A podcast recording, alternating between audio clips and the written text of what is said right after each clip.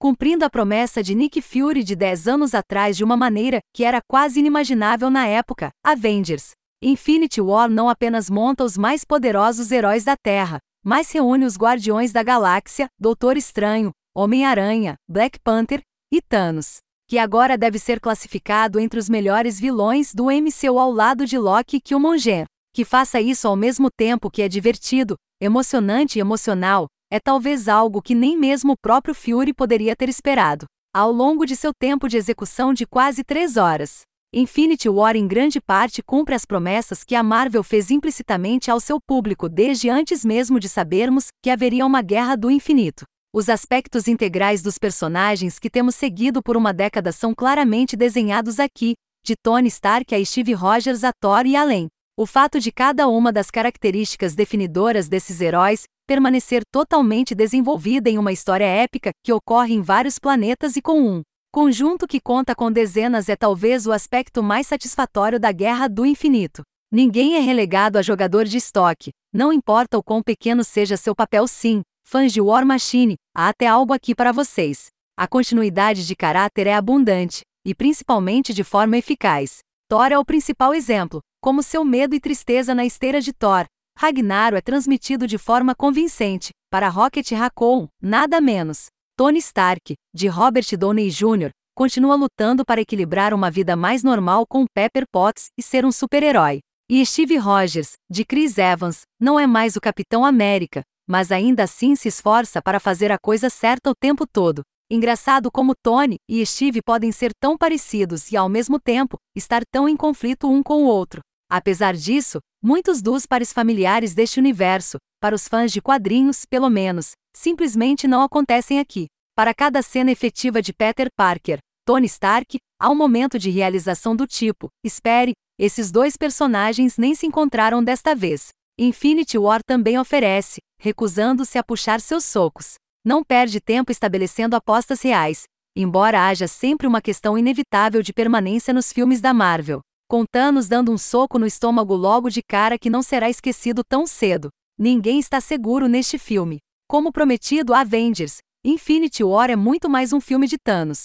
O grande vilão CGI roxo, interpretado por Josh Brolin em uma performance de mocap, comanda talvez o arco mais forte do filme. Se não podemos ter empatia com seu raciocínio para querer exterminar metade dos habitantes do universo, o maior risco para os Vingadores que são efetivamente estabelecidas ao longo do filme, podemos pelo menos entender sua perspectiva e acreditar em sua dor, quando ele deve fazer sacrifícios verdadeiros para alcançar seu objetivo final.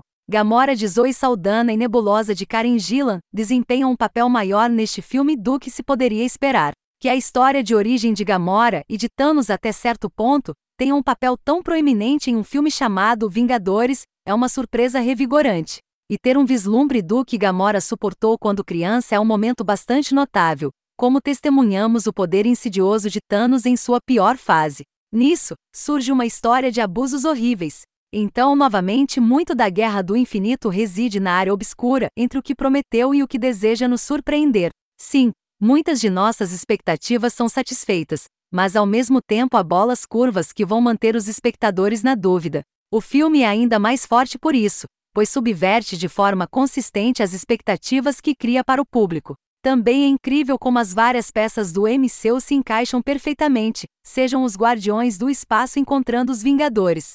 O Homem de Ferro brigando com o Doutor Estranho, realmente uma competição de egos lá. Ou Bruce Banner incrivelmente em dia com tudo que ele perdeu terra, enquanto ele estava fora como Space Gladiator Hulk nos últimos anos. O espírito criativo colaborativo que impulsiona o MCU é frequentemente sentido nessas conjunturas, como quando os Guardians são apresentados aos acordes musicais de The Rubberman dos The Spinners. A música pop prepara o palco para o Senhor das Estrelas de Chris Pratt e sua turma de forma tão eficaz que não se pode deixar de imaginar o quanto o diretor dos Guardiões, James Gunn, pode ter falado em certas cenas.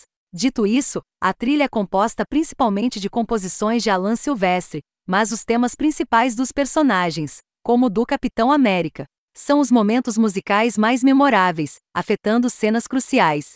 Inevitavelmente, porém, Infinity War às vezes sofre de um certo inchaço. Não há como contornar a abundância de personagens e subtramas que estão alimentando a grande história de Thanos.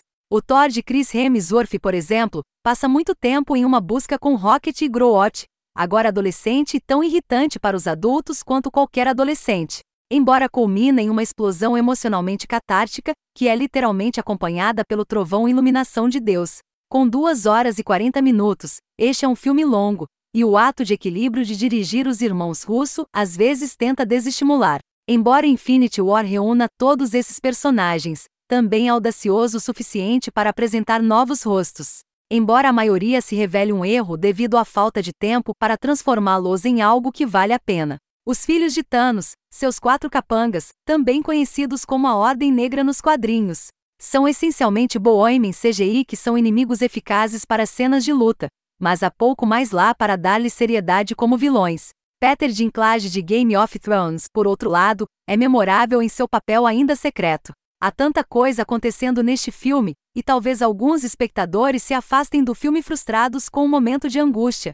Mas Infinity War é mais The Empire Strikes Back do que The Matrix Reloaded nesse aspecto, culminando de uma maneira lindamente brilhante, embora traumática. Toda a saga MCU poderia terminar aqui, e seria um final satisfatório, se não necessariamente feliz. Mas o filme também configura Avengers 4 do próximo ano, que já foi conhecido como Infinity War, Parte 2, de uma forma que fará com que o público pondere os eventos da Infinity War até então, usando a força de seu vilão poderoso e interessante para definir as apostas mais altas do que nunca. Avengers.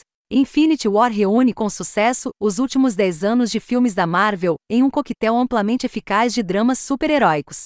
O fato de que ele consegue dar a quase todos os membros de seu elenco reconhecidamente estofado pelo menos um momento para brilhar é seu maior feito. Claro, termina em um momento de angústia, mas aqueles momentos finais elevam toda a série em um poético, embora horrível, golpe de misericórdia.